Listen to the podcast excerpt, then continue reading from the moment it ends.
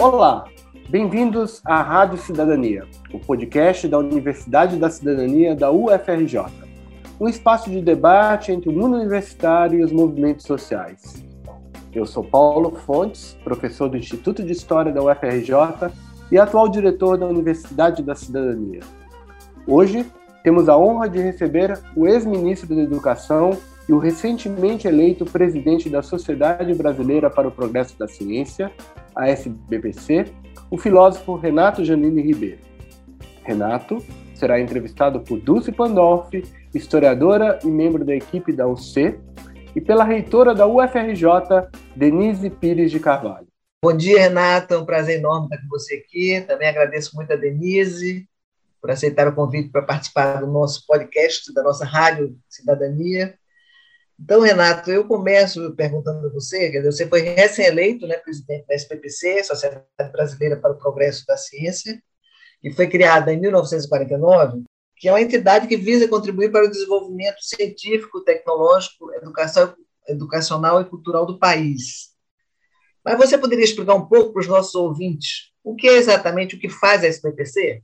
A Sociedade Brasileira para o Progresso da Ciência, que esse ano completou 73 anos, uh, tem um papel fundamental na articulação da comunidade científica em defesa dos seus valores, que inicialmente seria a promoção da ciência. Tanto que logo depois de ser ela fundada, nós tivemos em 51 a fundação da CAPES e pela mesma época a fundação do CNPq, que são as duas grandes agências federais de apoio à pesquisa, à docência, ao conhecimento científico e educação superior. Então, a, a mobilização da SBPC teve esse fruto num governo que era o governo constitucional eleito, Getúlio Vargas, governo comprometido com o desenvolvimento do país, e desde então a SBPC tem sempre atuado na defesa da ciência e das causas correlatas. A nossa revista histórica se chama Ciência e Cultura, então é, a cultura é um, um pilar fundamental da nossa ação também. A educação é por onde a ciência se transmite, é onde a ciência se faz, até porque o Brasil decidiu que a avaliação dos grupos de pesquisa seria feita nos programas de pós-graduação, isto é, você não avalia grupos de pesquisa que só fazem pesquisa, você avalia grupos de pesquisa que estão formando mestres, doutores e às vezes até alunos de iniciação científica. Então, a SBPC assumiu essas causas e essas causas para a, o, o bem da sociedade brasileira, o que significa um compromisso com a inclusão social e com a democracia. Por isso mesmo, no período da ditadura militar, a SBPC foi bastante ativa. Houve uma reunião anual que foi proibida pelo governo federal. Ela ia ocorrer em Fortaleza, no Ceará, em 1977. O governo federal proibiu os seus servidores de participarem da reunião, cortou verbas. Ela acabou se realizando em São Paulo, na Pontifícia Universidade Católica, oferecida à SBPC pelo cardeal Paulo Evaristo Arnes, que foi também um grande lutador pela democracia, pela justiça e pela paz. E uh, também ela participou mais tarde da mobilização pelo impeachment do presidente Collor, quando se revelou que ele tinha cometido uma série de malfeitos pelos quais acabou sendo julgado no Senado Federal e sofreu a perda do cargo. Então, o SBPC tem esse papel histórico de defesa não da causa da ciência separadamente do restante, mas da ciência, de seu impacto social e do benefício que ela traga para as pessoas em geral.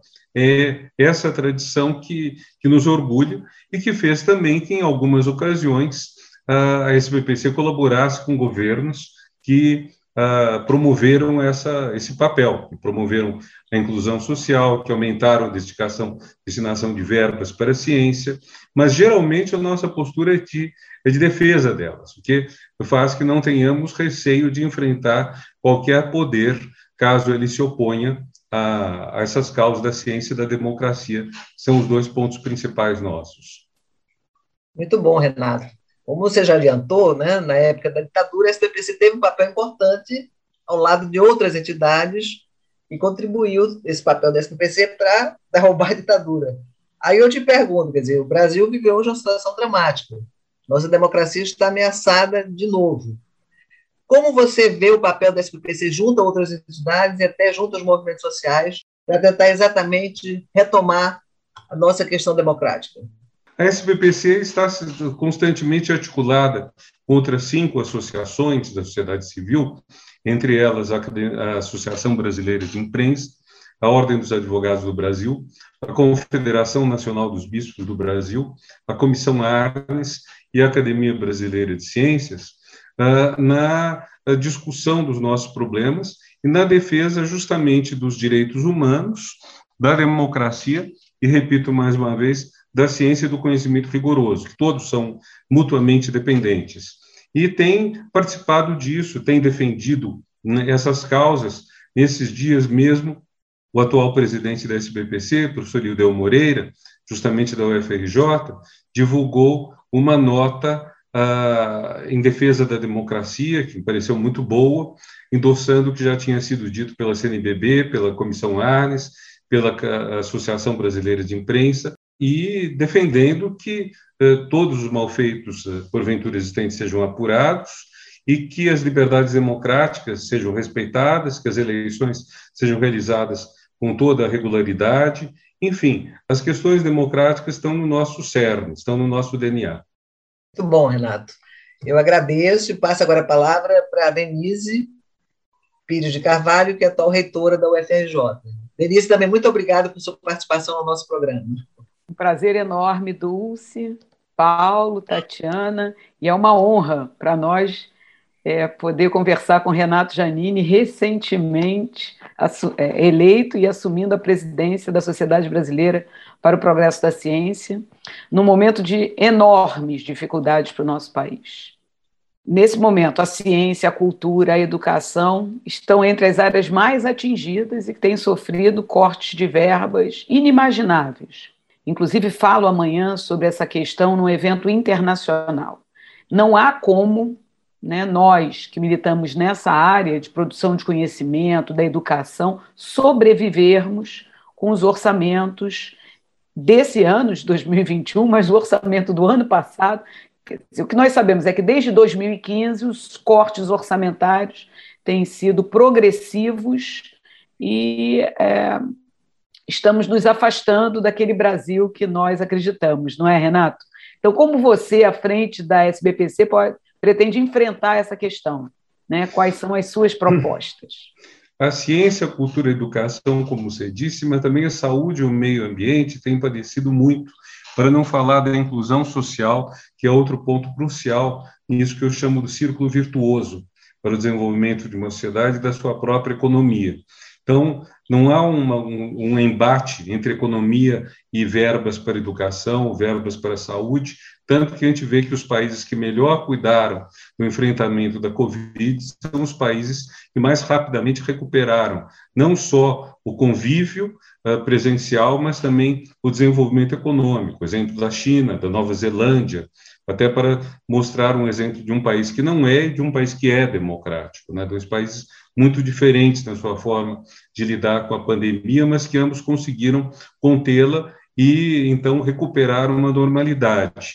O que nós temos que fazer, em primeiro lugar, e acho que essa é, é, a, é a urgência, a emergência, até diria, é a recomposição dos orçamentos. Temos que, que defendê-los e temos que, inclusive, contestar certas decisões, porque é surpreendente que você tenha o governo decidindo, por exemplo, isentar as motocicletas de pagar pedágio nas rodovias federais, o que é uma renúncia a receitas, ao mesmo tempo são cortadas verbas uh, das quais depende a pesquisa. Então, quer dizer, há uma escolha de prioridades que me parece muito equivocada, talvez norteada ideologicamente, mas que não atende os melhores interesses do Brasil. Então, eu penso que a ação dessa diretoria, que vai tomar posse dia 23 de julho, é uma ação com dois focos. Um foco emergencial, é a luta para a nossa sobrevivência, e um foco de longo prazo é fazer que a sociedade assuma como seu valor, como seu valor inarredável, esse, essa série de pontos que eu chamei de círculo virtuoso. Quer dizer, o Brasil não pode continuar desperdiçando talentos como o Brasil faz. A desigualdade social no Brasil significa que 30% da população, talvez, tenham todas as oportunidades de escolher o seu destino e de, de realizar suas potencialidades, sejam boas, sejam fracas. Enquanto 70% sequer chegam a ter essa possibilidade. Você tem 70% da população na qual há talentos de engenheiro, de médico, de empresário, de professor, de cientista, que são assassinados no berço. É o que o Saint-Exupéry, que muitos conhecem mais pelo Pequeno Príncipe, mas é o que ele diz no seu livro Terra dos Homens, quando ele vê uma mãe segurando uma criança subnutrida e ele diz: essa criança pode ser um Mozart que está sendo assassinado. Quantos talentos o Brasil não assassina nas suas periferias? Não estou falando só das pessoas, sobretudo negras, são efetivamente assassinadas, como recentemente no Jacarezinho. Eu estou falando de assassinatos da mente, assassinatos da alma, pessoas cujas capacidades não tiveram chance de desenvolver. Então, a inclusão social é uma questão de justiça, mas é uma questão também de eficiência. Se um país quer se desenvolver, ele não pode se desenvolver com 30% da sua capacidade funcionando. Ele tem que ter 100%. E eu imagino que será esse Brasil quando ele realmente estiver ah, dando a todos a oportunidade de realizar seus talentos. Ah, será um país certamente que renderá muito mais do que rende hoje, que terá um desenvolvimento econômico, uma capacidade científica, tudo isso muito grandes. Uh, independentemente do que achemos ou não do ex-governador do Rio Grande do Sul e do Rio de Janeiro, creio que a única pessoa do Brasil já foi eleita para governar dois estados diferentes pelo povo, Leonel Brizola, mas eu, eu lembro que Brizola sempre dizia que uh, havia interesses internacionais em impedir que o Brasil realizasse suas potencialidades. Eu penso que uh, são essas potencialidades que a gente deve promover. A universidade pública tem um papel fundamental nisso, e, na verdade, eu penso que esse deveria ser entendido como um ponto prioritário da, da sociedade, todo brasileiro. Todo brasileiro deveria pensar nisso. E eu gostaria de de citar uma frase cujo autor eu, eu desconheço, mas que eu gosto muito, que a minha liberdade cresce com a liberdade do outro. Há pessoas que têm uma visão diferente, até mesmo não está de todo errado dizer que a minha liberdade termina quando começa a liberdade do outro. É verdade. Todo direito meu é um dever alheio e todo direito alheio implica deveres meus em relação a, a essa outra pessoa. É verdade mas eu gosto mais da ideia de que eu cresço com a liberdade alheia. De que, por exemplo, na, o feminismo não é uma coisa com, para reduzir a liberdade dos homens, é uma coisa para aumentar a liberdade dos homens. Porque se você tem do seu lado uma mulher livre, você também é mais livre e deve ser mais feliz do que se a sua felicidade supostamente assentar na repressão ao outro. Não há felicidade de verdade quando ela se baseia na infelicidade alheia. Então, da mesma forma, não há liberdade genuína se ela estiver baseada na opressão ou no, no silenciamento forçado do outro. No caso, estou falando de silenciamento de talentos, de gênios, de competências, de pessoas incríveis que a gente nem chega a conhecer porque elas não tiveram oportunidade de desenvolver isso. Então, daí a importância da democracia. A democracia é um regime que não é apenas caracterizado por ter eleições ou por ter instituições que às vezes funcionam, às vezes não. A democracia é um modo de vida, é um valor ético. E é um valor ético que significa uma sociedade crescendo em conjunto e crescendo uh, com todas as diversidades, todas as diferenças de opinião, respeito, esse colorido da diferença de opiniões, da diferença de modos de ser, é o que dá vida à sociedade. E é para isso que nós temos que lutar, Denise. E é nesse ponto que acho que estamos todos juntos pelo Brasil.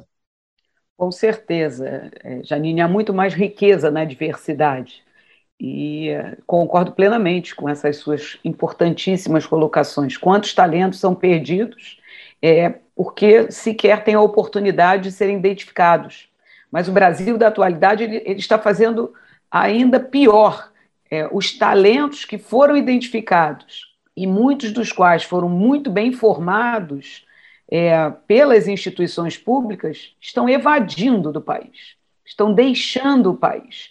Então, é, a, a ineficiência aumenta muito, porque, inclusive, há investimento em profissionais que acabam saindo do país. Porque nós sabemos que a ciência e a tecnologia são fundamentais para o desenvolvimento econômico e social de qualquer país. Não há país no mundo desenvolvido né, sem é, que haja investimento em ciência e tecnologia. Não existe esse exemplo no mundo. É, mas, além de formar cientistas, as universidades estão entre as principais produtoras de ciência e tecnologia. Como você enxerga o relacionamento da SBPC com as universidades, inclusive com a nossa universidade, a UFRJ? Ah, eu enxergo como fundamental. É, só para falar um pouco antes da invasão de cérebros. O Brasil tem uma tradição pequena de evasão de cérebros, sobretudo se comparado com a Argentina e com a Índia, que historicamente tiveram muitos talentos indo para o estrangeiro. O Brasil teve muito menos do que isso. E nesse momento, é, isso está crescendo, porque nós temos pessoas que foram formadas, nas quais o Brasil investiu dinheiro, sim, dinheiro inclusive dinheiro público, muitas vezes bolsa de iniciação, bolsa de, de mestrado, até doutorado, uh, cursos nas universidades públicas, e o Brasil prepara essas pessoas não só com dinheiro público, mas com afeto, carinho, a família, os vizinhos, os amigos, toda essa socialização que cria um ser humano de qualidade, e de repente nós damos isso de presente para laboratórios uh, do primeiro mundo, que vão pagar a eles certamente um salário bom, mas que não tiveram uh, custo nenhum na formação deles. Então nós viramos não nós nós somos um fornecedor de matéria-prima primária, quer dizer, extrativa, minerais, uh, agropecuária, uh, despencou a nossa produção industrial, mas nós fornecemos também cérebros, cérebros de primeira linha. Em vez de, de exportarmos inteligência embutida nos nossos produtos, que assim rendam mais, estamos mandando inteligência em estado puro por falta de aproveitamento no Brasil. E eu penso que esse deve ser um dos pontos principais da nossa relação com as universidades públicas e, sobretudo, no caso com a UFRJ, que é uma das universidades de maior produção científica no Brasil. Nós temos que pensar, antes de mais nada, nesse ponto. E há uma questão que eu acho crucial levantar, Denise, e que é a questão da apropriação social do conhecimento. Eu vejo muita discussão sobre a produção social do conhecimento, mas pouca sobre a quem beneficia o conhecimento de qualidade gerado. Eu penso muitas vezes na, na tecnologia. O Brasil tem é um dos países que mais pesquisou a soja, por sermos um grande produtor de soja.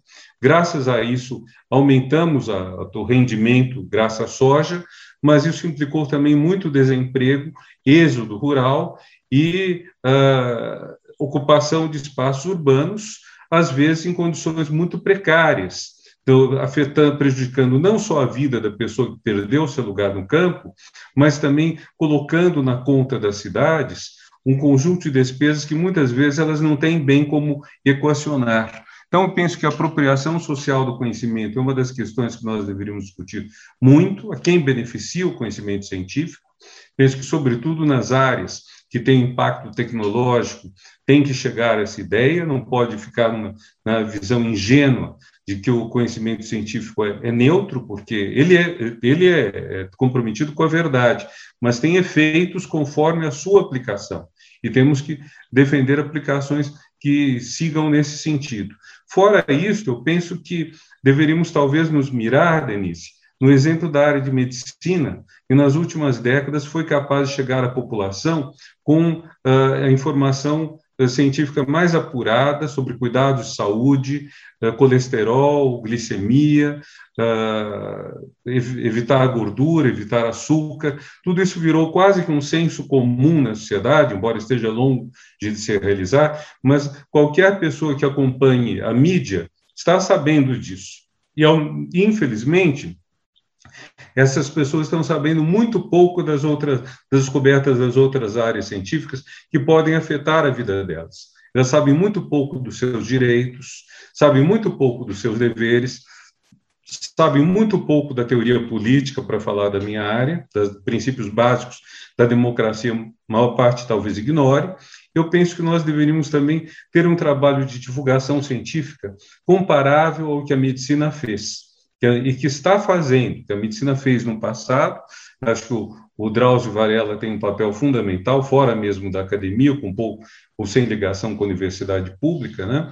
e é, que temos hoje, como, por exemplo, no Rio, a doutora Margarete Dalcomo, da Fiocruz, em São Paulo, com meu colega Paulo Saldiva, da USP, e uh, com muitas outras pessoas que têm feito um trabalho, sobretudo nesse período de pandemia, de alerta à sociedade que é importante, nós temos que tornar isso permanente e não só na área de medicina. Temos que generalizar esse aporte da, da academia para uma vida melhor das pessoas.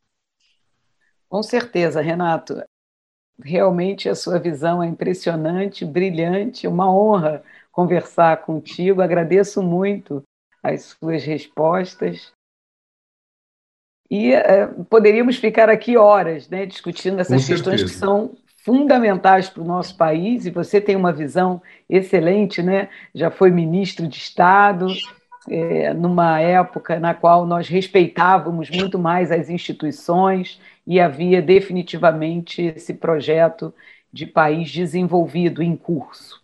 Mas vamos retomá-lo, eu não tenho dúvida disso, mas essas ações que você acaba de identificar e detalhar para a gente são fundamentais. Realmente a área da saúde se aproximou bastante da sociedade, o Sistema Único de Saúde tem um papel aí também, né, para além das universidades. Vamos é, tentar é, fazer com que haja instituições que se aproximem cada vez mais da sociedade no intuito de amplificar a divulgação científica, e a SBPC tem um papel fundamental. Muito, muito obrigada por assumir em breve a presidência dessa importante sociedade brasileira, Sociedade Brasileira para o Progresso da Ciência, e estamos aguardando para que a gente volte a ter progresso na ciência no Brasil. No momento, infelizmente, estamos vendo apenas cortes orçamentários, estamos, como você muito bem falou, tentando sobreviver. Muito obrigada. Eu que agradeço o convite, a oportunidade e a toda a colaboração que vamos fazer nos próximos anos. Na verdade, dando continuidade a já várias colaborações que tivemos historicamente. Muito obrigado, Denise, Dulce, Paulo e Rafael. Esse foi a Rádio Cidadania, um podcast de diálogo entre a universidade e os movimentos sociais. Até breve com um novo episódio e não deixe de acompanhar a Universidade da Cidadania nas redes sociais.